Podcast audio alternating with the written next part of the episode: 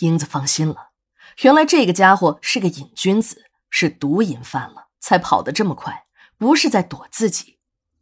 然而，英子还是错了。张百万付给坤哥的那点工资，也就刚好够他自己消费的。就算有点小富裕，也只能到洗浴中心找个三十五十的玩玩，或者在自己拉皮条的小姐身上上点税。想要包厨玩，坤哥还真的拿不出钱来。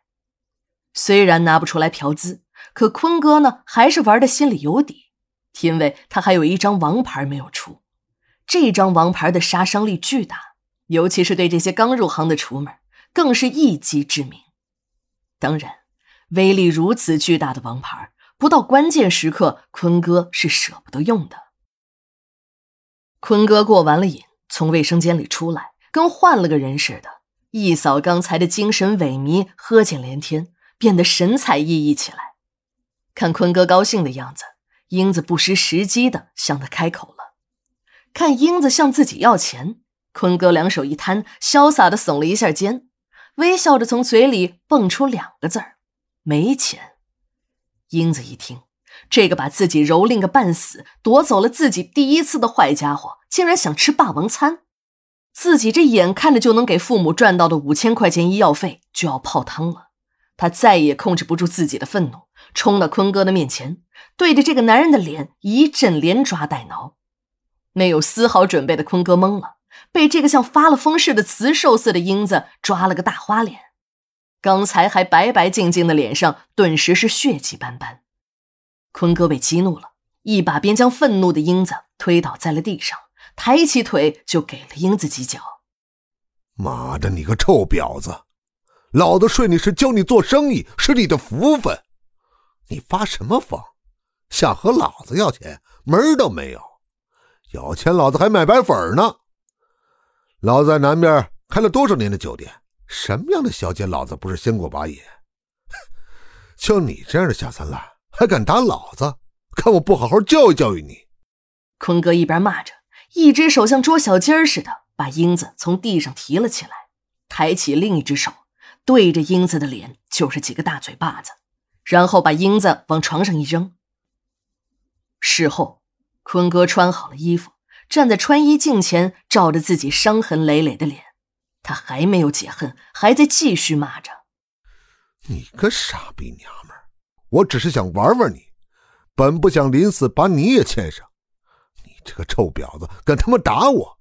这就是天堂有路你不走，地狱无门你来投，你就等着死吧！”听坤哥说的话不对头，英子惊恐的睁开了眼睛，不解的望着坤哥。坤哥转回了身看了英子一眼。你愣啥？你不记得啊？我昨天晚上跟你玩的时候是特意带了套子的。我那时候是看你和我远日无冤，近日无仇，不想害你。你不知道吧？我是一个艾滋病患者，我的病是从南边带回来的。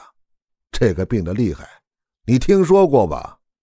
英子后来。一直在麻油路上接客，坤哥呢也兑现了自己的诺言。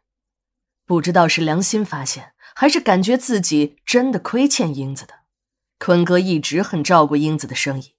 只要假日酒店里有合适的客人，坤哥总是会第一个想到英子。坤哥还会当着客人的面将英子美化一番，把英子的各种技能说得天花乱坠。这一来二去。英子也就忘记了是这个男人把自己推向死亡边缘的，还会在生意不忙的时候陪陪坤哥。两个人的关系在外人看来和相好的似的。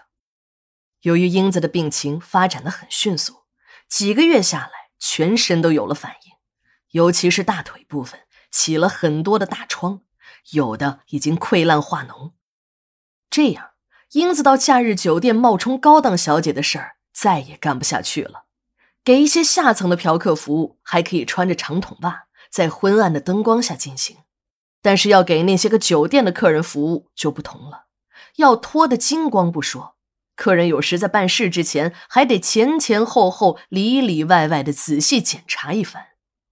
这些酒店的客人们都是有一定文化知识的人，他们特别警惕小姐们的性病，更有甚者，还要小姐出示三甲以上医院的健康体检证明。